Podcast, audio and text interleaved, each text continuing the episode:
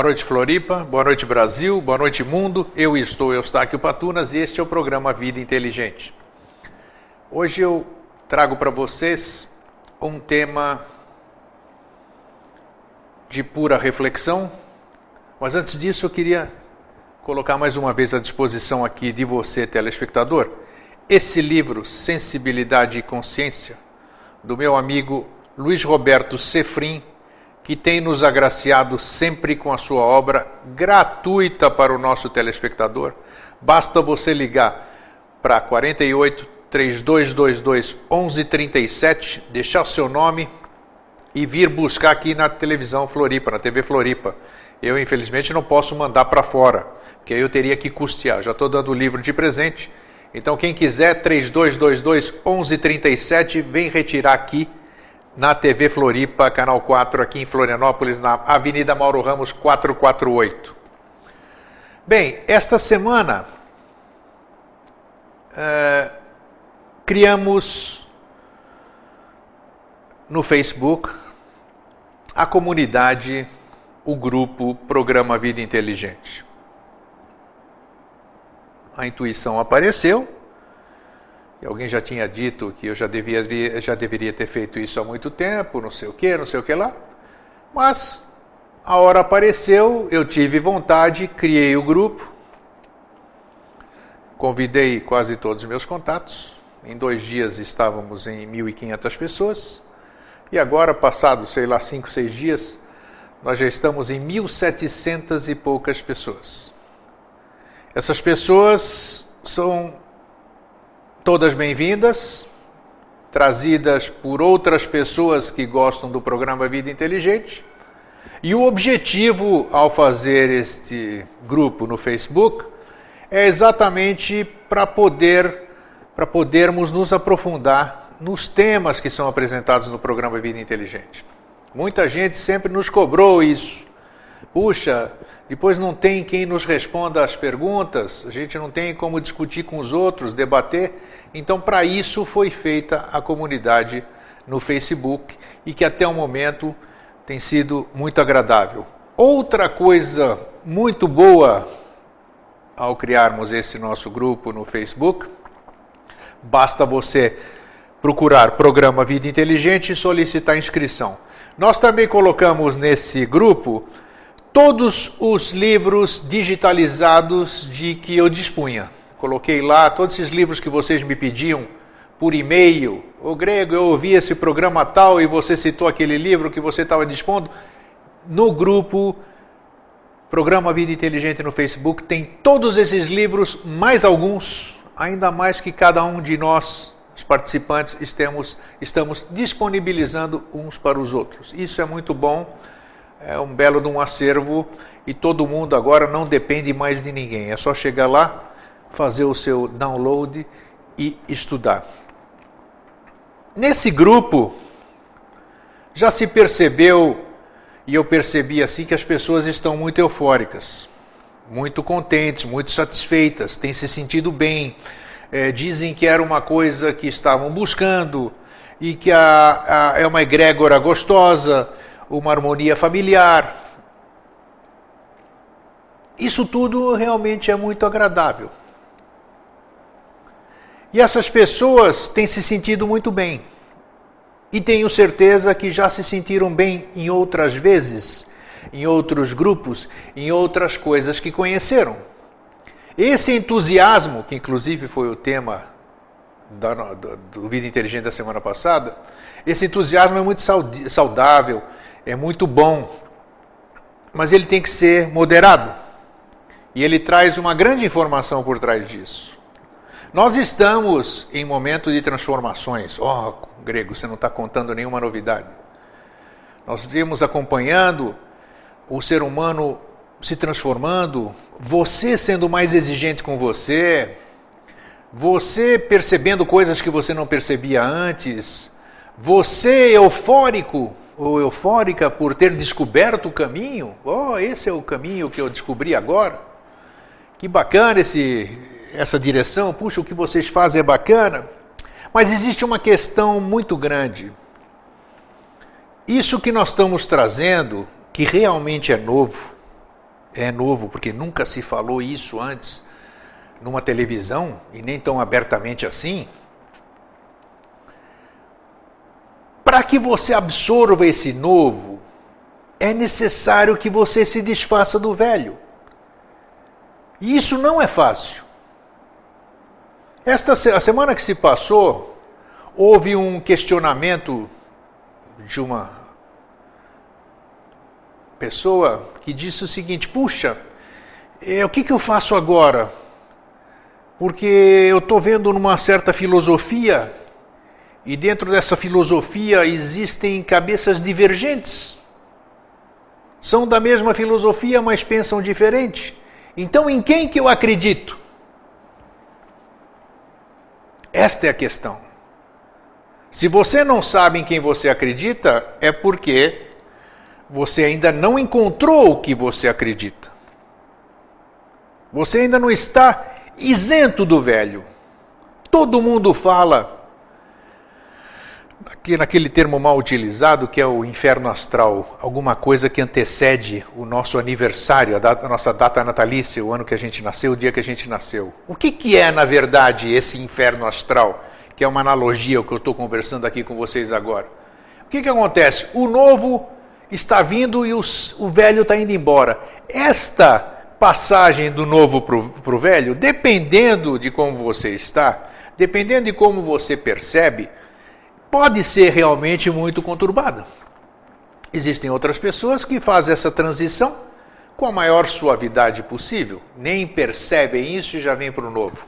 Então, para que seja absorvível, para que a gente absorva tudo isso aqui, a nova comunidade Programa Vida Inteligente, que está todo mundo entusiasmado, maravilha, bonito, é isso mesmo, que bacana que é uma fraternidade, e eu quero que cresça mais ainda mas que tenhamos todos a consciência de que para que possamos fazer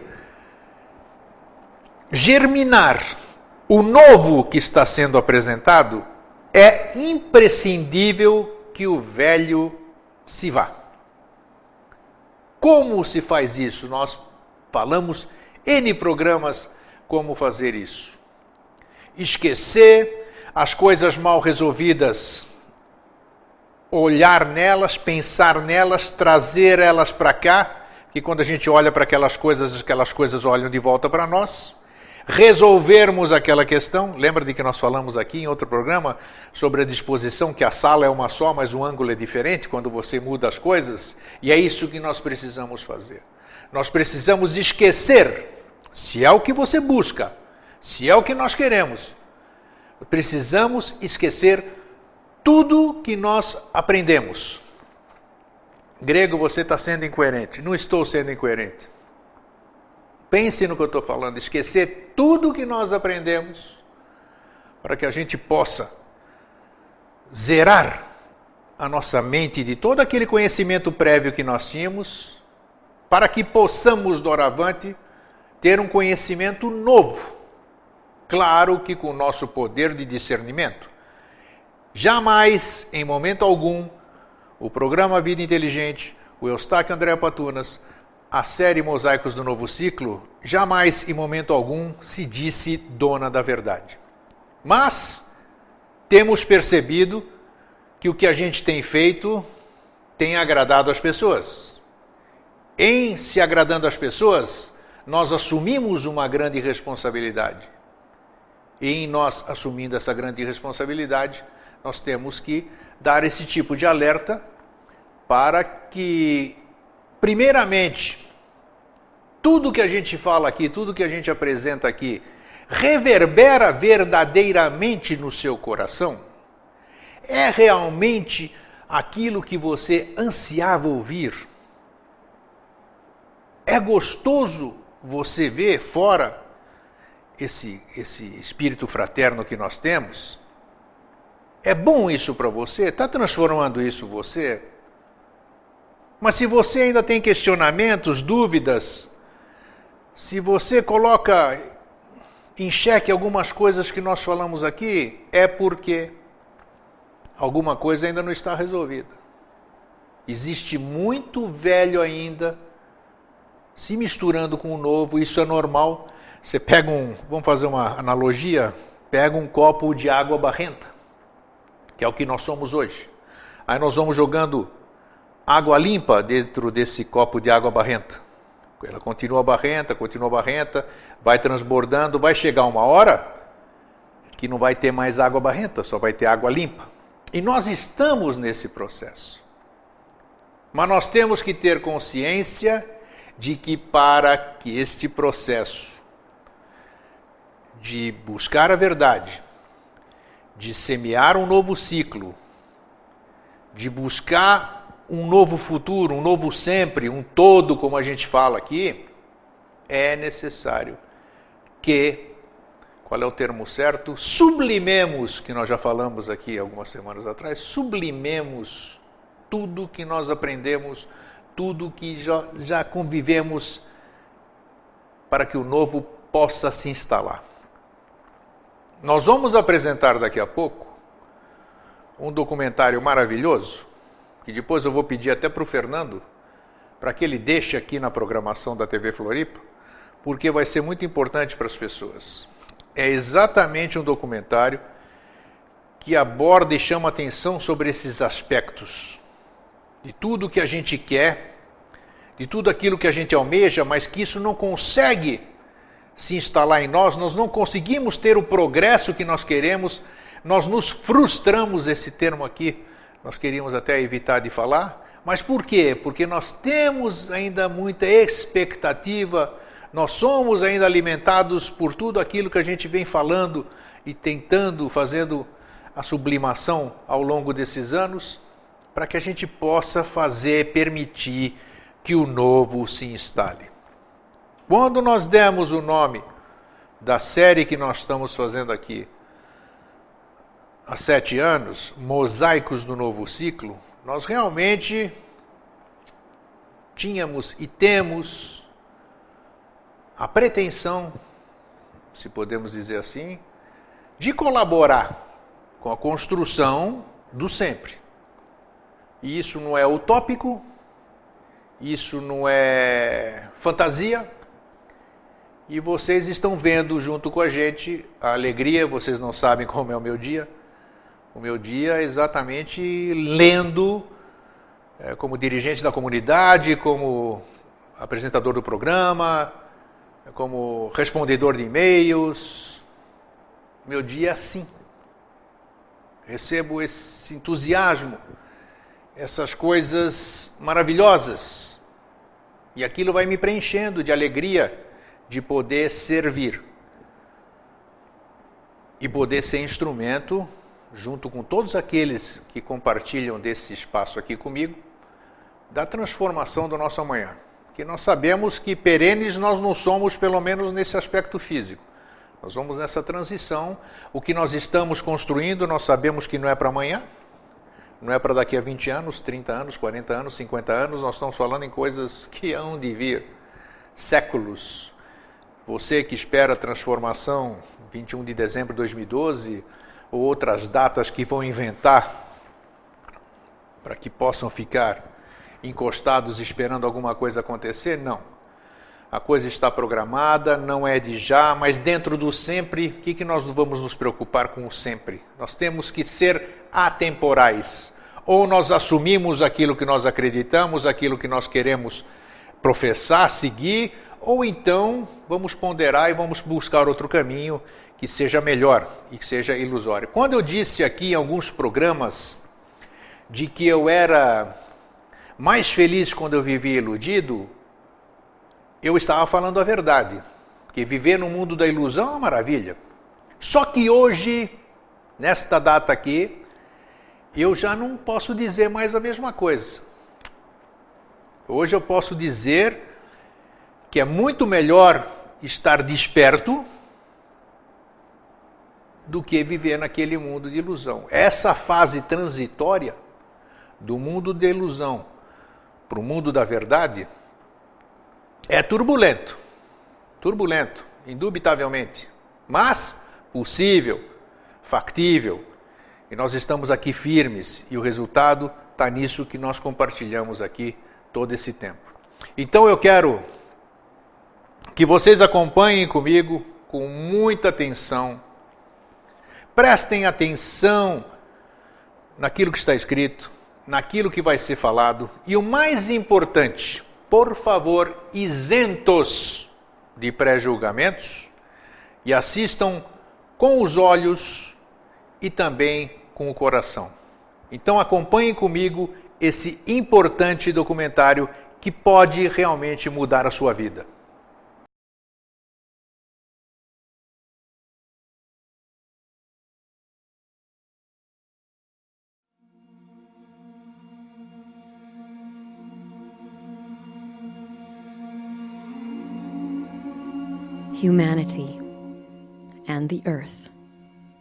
For a time immemorial, we have been together, spiraling through the cosmos on our inseparable journeys of growth and expansion. And now, as we approach the completion of another great cycle and the turning of an age, as the quickening intensifies and all that we once knew comes into question, humanity begins its entry into the time of revelations. For we are living in a period of tremendous change, where humanity's truths are shifting with exponential rapidity as today's more advanced technologies and awareness are working to reveal the new truths of tomorrow. And just as the perspectives of those who were born 50 or 100 years ago have had to shift to allow for our present version of reality, so too will we be invited to expand our perspectives of what is possible, to allow for the unfathomable changes that will come with the turning of the age and the birth of a new world. Thus it is our intention with this presentation not to tell you of the way things are, for we as unenlightened beings are incapable of knowing the truths that lie beyond our limited dualistic perspective. And so, aware of our limitations, it is our intention herein to merely present some insights that might serve to expand people's perspectives and create room for new possibilities of what could be. For in these shifting times, to know anything is to block the potential for further realizations. In the same way that a glass already full will not allow for more wine, and just as holding on to our limited perspectives of truth, spirituality, and service will keep us from seeing the dawning light of the new world which is currently beyond our comprehension. That said, the perspectives presented herein are not randomly imagined, but rather have been carefully compiled through the meticulous research and reflection upon ancient Gnostic and Taoist texts, as well as an analysis of current events and recognized trends in our global theater. We have said before that the time has come and that the revolution has begun. And now, with the passage of time and the willingness to learn, we stand in the light of our expanded awareness to see that the earth does not require a revolution on the part of humanity, but rather she is lovingly urging our evolution, an evolution that awaits all those who are willing to humble themselves and let go of what they know.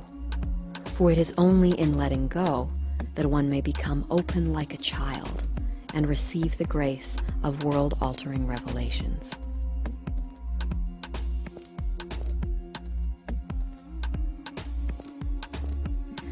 One such revelation may come by considering the subtle dangers of duality that are prevalent within the world's increasingly popular movement towards spirituality, as well as its traditional religious institutions. The sole purpose of all human life is to ascend, to achieve liberation from matter, from ignorance, suffering, and from the wheel of birth and death. Yet today, most of humanity is kept from liberation because it is attached to the illusion of separation that has firmly established itself as a paradigm here on earth. In every moment, this illusion is reflected back to us in the form of various pairs of opposites that also appear to be separate from one another, such as good and evil, right and wrong, friend and foe. Yet each moment we invest ourselves in this illusion of duality. By choosing one of these opposites over the other, we serve to fortify and so perpetuate the world of separation into which we have been born. And as long as we continue to feed this dualistic existence, we will never be able to transcend it. For in this world of duality, the truth that energy follows thought ensures that goodness and evil keep one another alive. This occurs because each time we choose sides on an issue, one aspect is strengthened by our attraction to it, while the other is strengthened by our aversion. Therefore, by choosing sides, which to an unenlightened perception may seem to only empower one aspect of an issue, in fact serves to strengthen both. And thus we may see the very real danger prevalent in today's rising spiritual movement and traditional religions, where many well-intentioned people are focusing on doing good in the world and offering service to others. However, in doing so, many are invoking the ego's sense of doing good while simultaneously perceiving others to be doing bad, which then fuels the dualistic illusion and indirectly arouses evil. This is why the Buddha taught his disciples to walk the middle path between all pairs of opposites, and why the initiate Paul in the New Testament wrote, Each time I try to do good, I end up doing evil. Service to others can be a dualistic trap for the limited human mind. It is one of the most difficult snares to recognize because it seems so reasonably loving and selfless. However, divinity does not serve others in the very personal way that humanity thinks. Divinity, once contacted, radiates out in all directions, blessing all alike, for all are one. And here one may understand that true, effective spiritual service is the natural outpouring of love and wisdom from the divinely aligned heart and mind. It is not something that can be planned or achieved by personal will, but rather it is a state of grace where all is seen to have a purpose and a place for which to be thankful and loving. Thus it is through this realization that all of the world's perceived good and evil are serving the divine by providing the opportunity to seek and find truth, that we may realize that we are all truly one. And it is this unified vision of existence that the Bodhisattva Isa was urging his disciples to seek when he said, When thine eye be single, thy whole body is filled with light.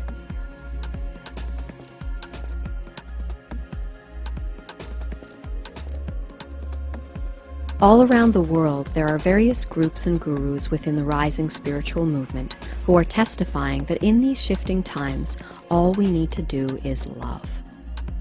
Though this is well and true, a problem arises when this message is delivered to a population whose understanding of love is unenlightened, and therefore dualistic, self-centered, and so often sentimental.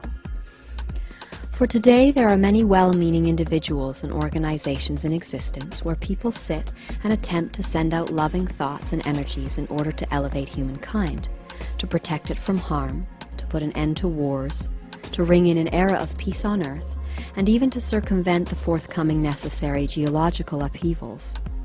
But in reality, human love has never liberated the world, and nor can it ever for it is only divine love that is capable of providing liberation.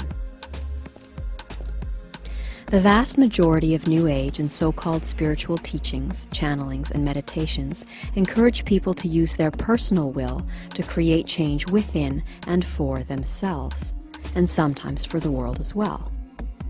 Their focus is on personal transformation, as in create your own reality but by encouraging people to focus upon themselves and the world, and use their personal will to support what they like and change what they don't like, these groups and teachers only serve to feed the illusion of duality.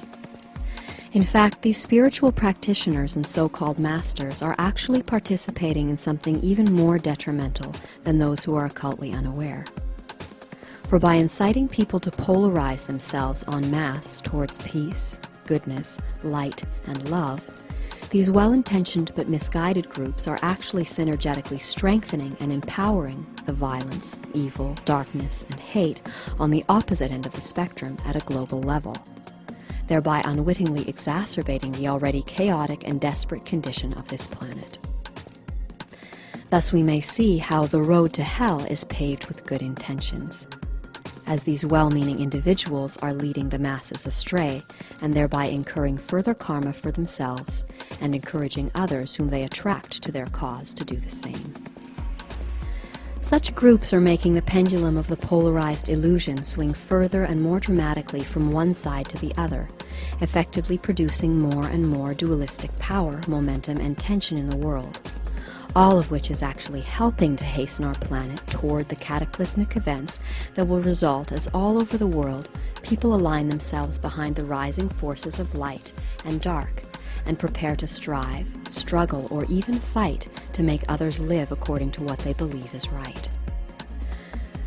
We have been warned that in these shifting times, many false prophets will arise and deceive many people and thus considering the tremendous amount of confusion coming from within the spiritual and New Age movements and their leaders, we would say that before looking outwards for direction in these shifting times, one would be well advised to first look inwards and seek the truths that will keep them from being so easily led astray. For there is one mission for each and every life form, one single goal and purpose, and that is to seek the truth and so be free. Thus it is through the humble and selfless seeking of truth that one may open their heart to the one life in all, and thus be free from the illusion of separation, along with the ego's attachment to what it perceives as right and wrong in the world. Free from such attachments, one is liberated from their desire to change the world according to their personal will, for they see that all is perfect as it is as reflected in the words of the Taoist sage Lao Tzu, who said, The world is sacred, it can't be improved.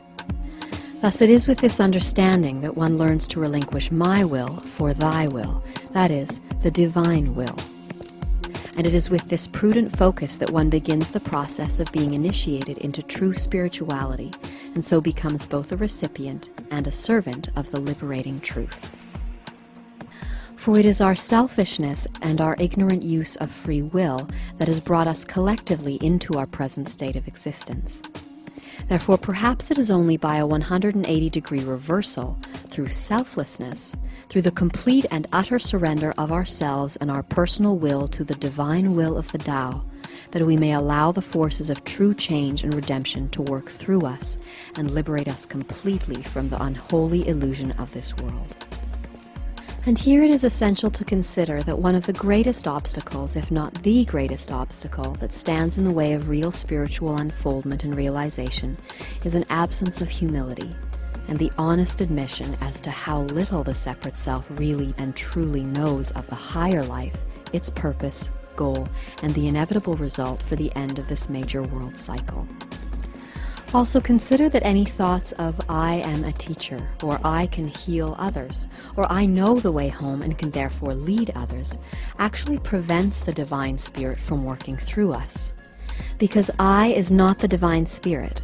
It is at best a temporal vehicle and agent of the One Life, as are all separative entities. We, then, at best, can only offer others a very distorted version of the truth. And this is why it has been said that all who wish to return to truth and so partake again of the original freedom must first become like a babe, both humble and empty of self. For it is only in the state of childlike openness that we may be filled with the living light of truth. And because an empty cup does not contain anything, it does not therefore proclaim to know anything, for all true knowing comes from the divine. Thus allowing the light of truth to enter one's emptied cup is to become aware of the divine will. And it is thus that the calling to assist in the manifestation of the divine plan for these important times on earth is registered by the seeker, and consecrated service to that plan then becomes natural and spontaneous. This is the beginning of freedom, and the seeker of truth is then initiated into life's mysteries and is given progressively greater spiritual responsibility and it is in receiving and then offering what is received that one becomes the humble servant of all, proceeding forth not by efforts of self-will, but by the providence of divine grace.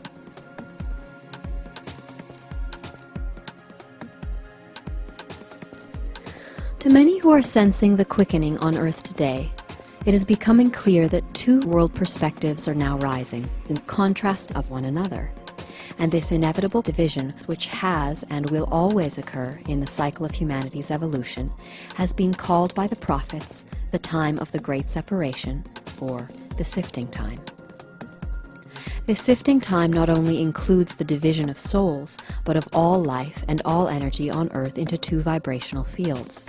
And for all those who are awakening to this reality, it is now becoming quite obvious that humanity shall, very soon, be required to make a distinct choice of which perspective we choose to embrace. For we have today arrived at the crossroads and the time of reckoning, and the choice that remains to humanity is, will we continue to live for and exalt the self, and therefore bind ourselves to this world's illusion of separation and duality? Or will we choose to move on to the new world and its lessons by surrendering ourselves in service to the divine will and awakening to our oneness and equality with all? Though our age-old programming and dualistic perceptions of this division will cause many to perceive this as the separation of good and evil, or heaven and hell, it is more accurate to consider this as an opportunity where those who have had enough of the lessons that are made available in the present dualistic world choose to let go of their attachments to it, and those who still wish to explore the lessons of the self, the material and the struggle of opposites, are free to do so until such a time that they wish to explore lessons of another reality. Hence the suggestion of this division need not arouse fear or pride, as it is all to be a matter of a person's choice of where they wish to be, to do the appropriate learning in service of the divine. And in keeping with the cyclic nature of our universe, if the choice to move on to other lessons does not seem prudent during the closing of this Earth cycle, the choice will come again either on Earth or some other planet at some other time. That said, the Great Separation is indeed intensifying in the world today, as approaching high vibrational cosmic rays are pushing all unresolved karma and darkness to the surface from within each one of us, thereby giving us the opportunity to heal our dualistic perspectives of light and dark in relation to ourselves and the world. And like a cancer in the body, the disease of the world will continue to rise and become increasingly intense until we stop running from the darkness, face it, and learn what lessons it has to reveal. For it is a dangerous and most erroneous belief amongst many in today's spiritual and New Age movements that all we need to do is focus on the positives, such as if we concentrate on the light, we will see the light, and if we focus on the dark, we will see the dark. But what so few people understand today is that it is not what we focus upon or not that matters, so much as the why. And if we honestly examine why we avoid looking at the shadow side of life, then most will find that it is because we are in denial and therefore fearful of it. And it is, in fact, the energetic charge of our fear that is partially responsible for keeping the darkness so very alive in our world today. Thus, supporting the phrase that it is always darkest before the dawn, we shall find that life on Earth is and will continue to become more challenging in the months and years approaching the shift, as the darkness which has been ignored or denied for so long surfaces with a strength that demands our recognition and reconciliation. One of the most common misconceptions that has been woven into the very fabric of our reality through the world's religions, governments, and global media is the belief in an epic final battle between the forces of good and evil known to many as Armageddon.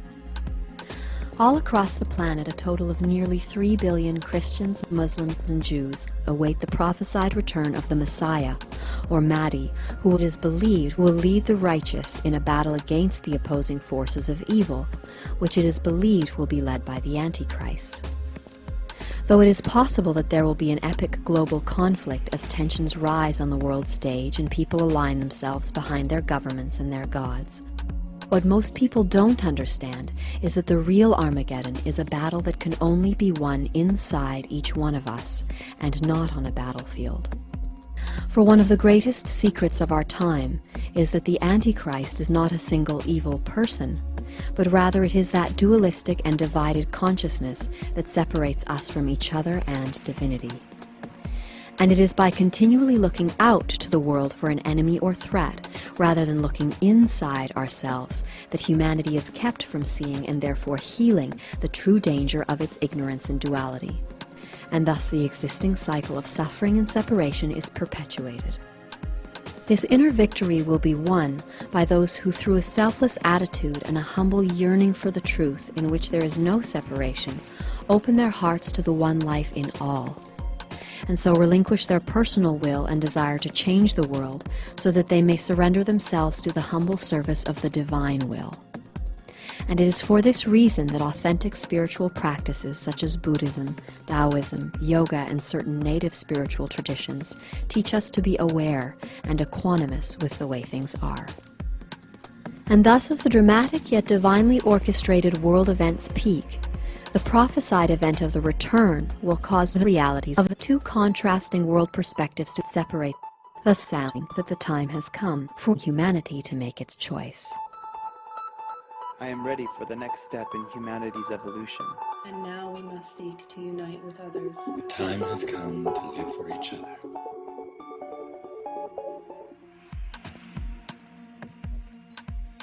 Ever since humanity acquired the knowledge of good and evil, everything born into this dualistic world has been required to adapt itself to the illusory laws dividing time and space, laws of isolation and opposition, perpetuating the ongoing cycle of birth, death, and suffering.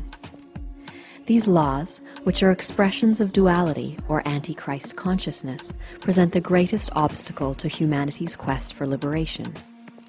Although such spiritual seeking is met with little success in today's world because of the extreme difficulty in reaching integration in a vibrational field that is as psychically polluted as that of the Earth, during the revolving course of the cosmic cycles, there arise periods when great redeeming energies return to the Earth, allowing the process of integration to proceed more easily and rapidly.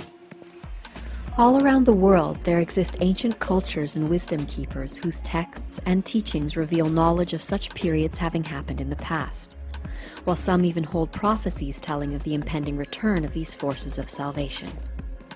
However, here again it is essential to understand that this returning Redeemer is not a physical personality of majestic stature, residing somewhere outside the dense material world but is essentially an impersonal divine unifying consciousness, manifesting itself as light, love, and wisdom in a field of cosmic rays emanating from the center of our galaxy.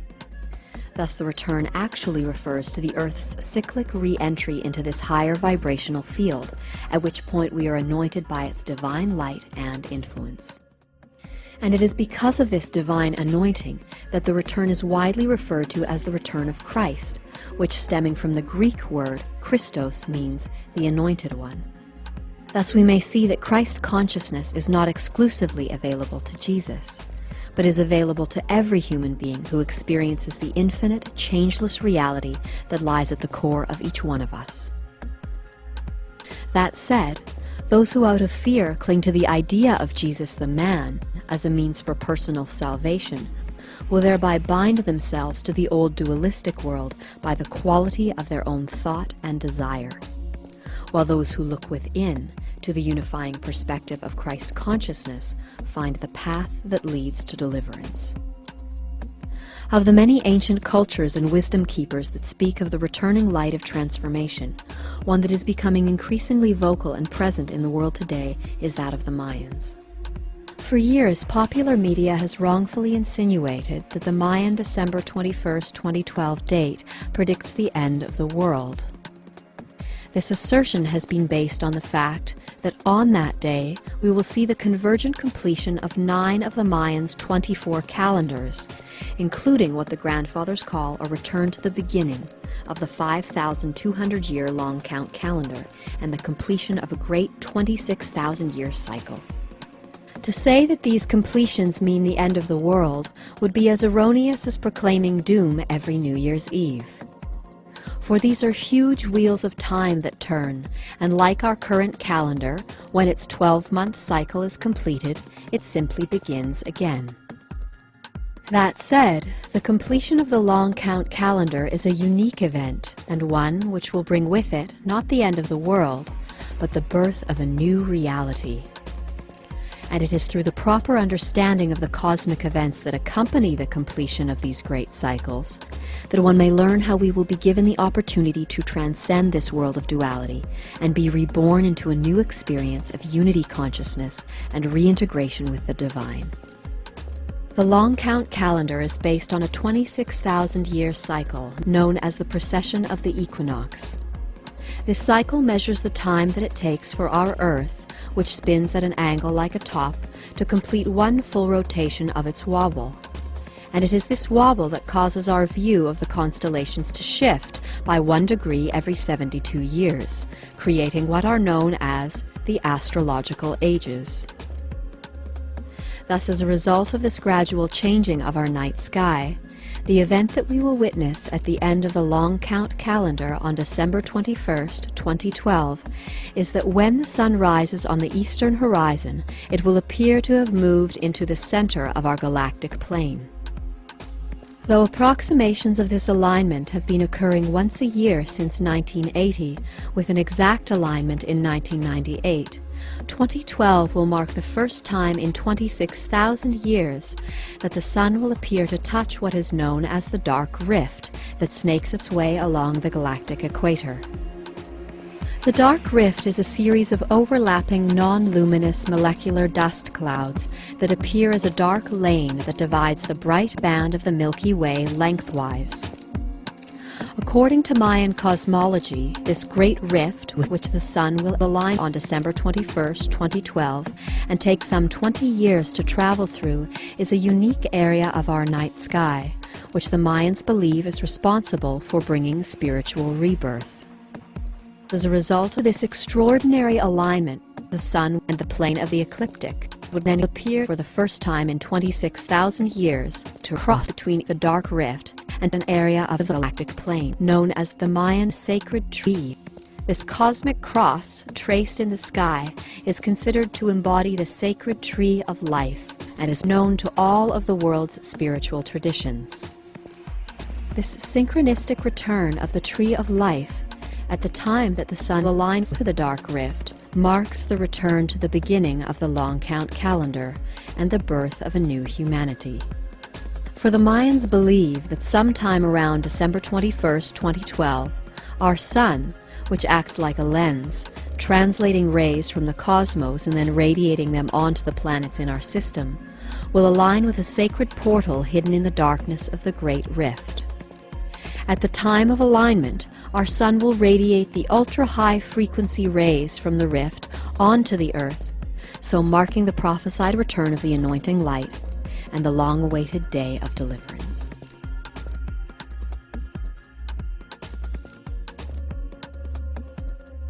As the quickening intensifies during the approach of the imminent day of return, the global situation will become increasingly intense as the forces of darkness lash out in their final attempt to preserve the world of duality.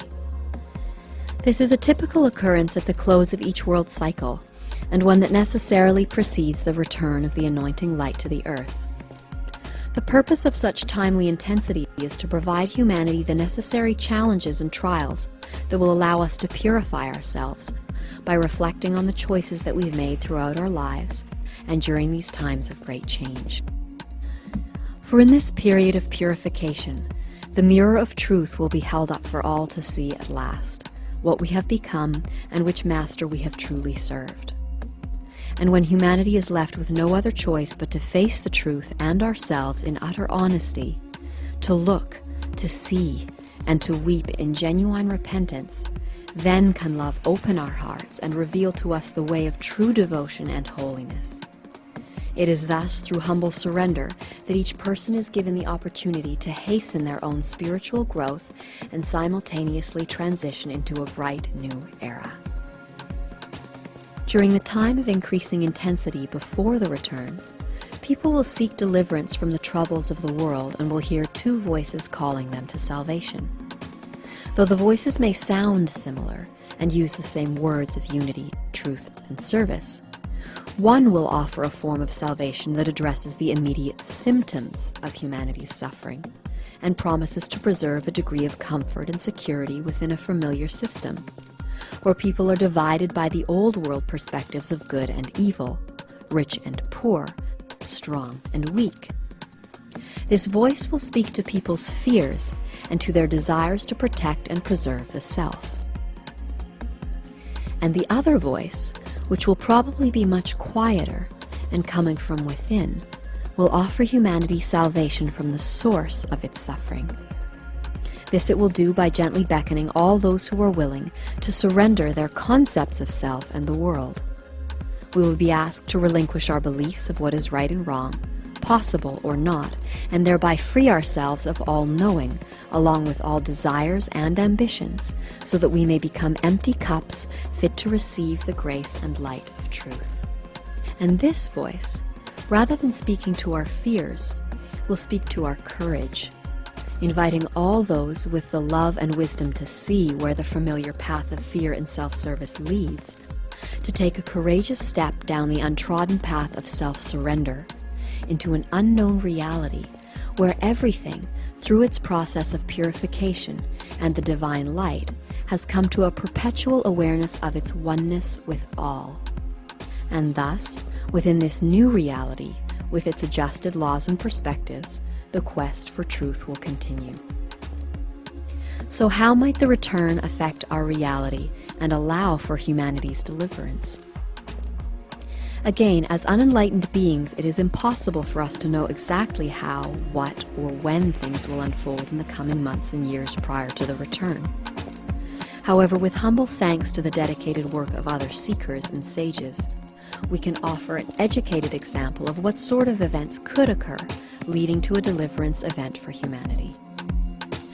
As mentioned previously, it is always darkest before the dawn, and thus we can see and expect increasingly intense events on Earth as our planet moves from the outer regions of the higher vibrational Christed field into the full light of its inner core. As our planet continues its journey, the higher vibrations pour into the subtle energy fields of our planet, causing the coarse, blocked vibrations of old ingrained delusions and selfishness to be exposed and cleansed.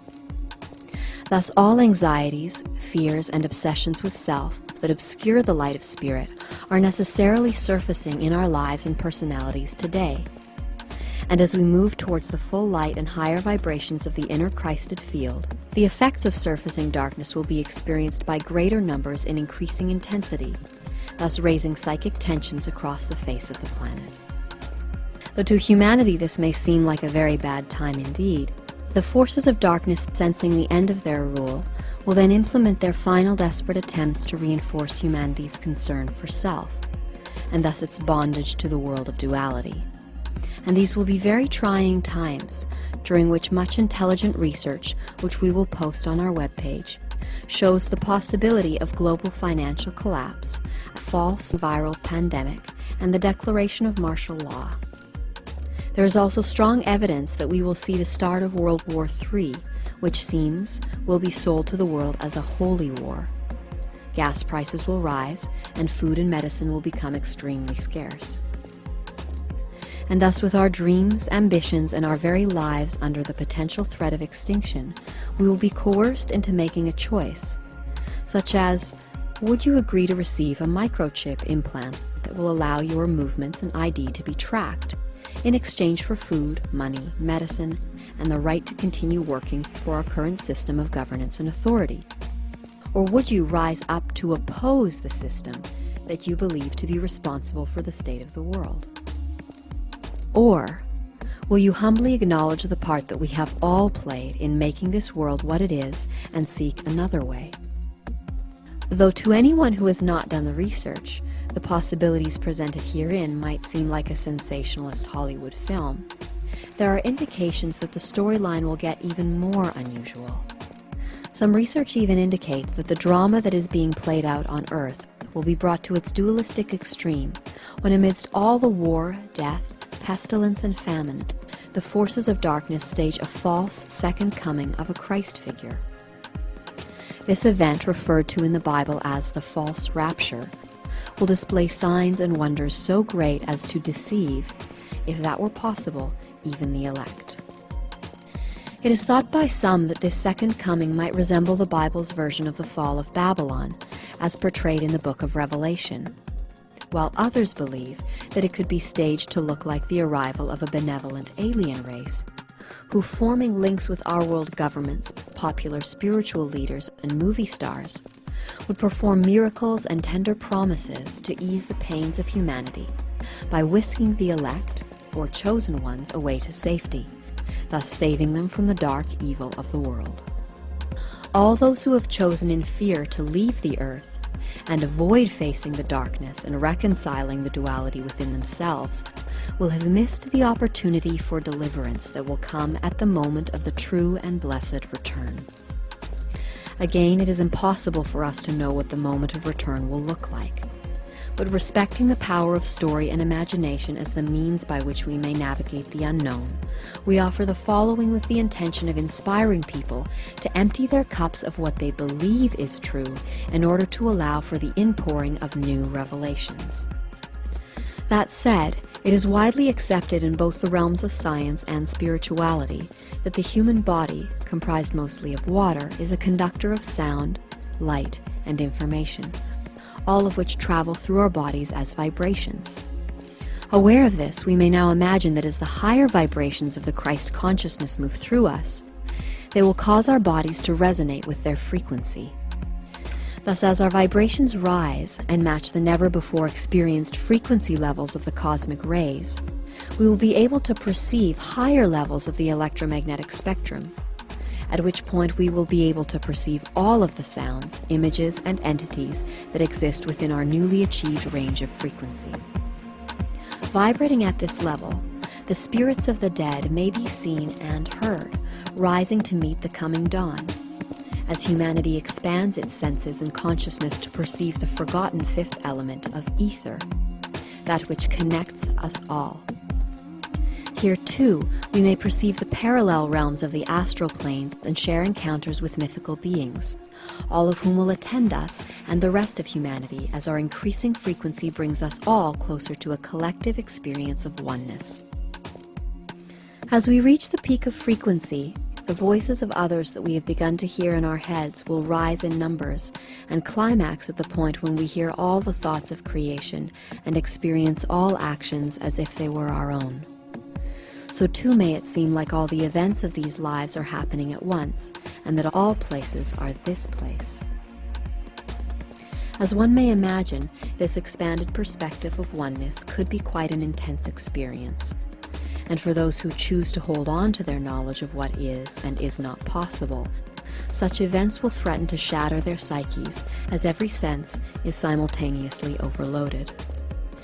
Thoughts of good or evil will give rise to those of their dualistic opposites and attract like energies that further threaten the traveler's ability to stay safe and sane.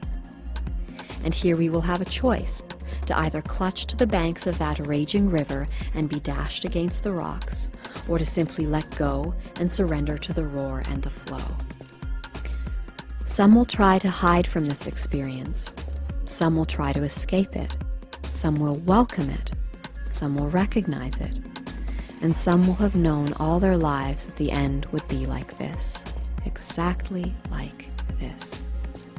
As the truth of oneness, followed by divine love, returns to our ailing planet, those who love the truth and who are therefore consecrated to serving the truth without compromise or self-concern will greatly rejoice at the shattering of the illusion of separation and when at long last humanity is awakened to its oneness with the earth and all living things, we will raise our voices as one and join the eternal song of the universe. Have faith, for we are awakening as one.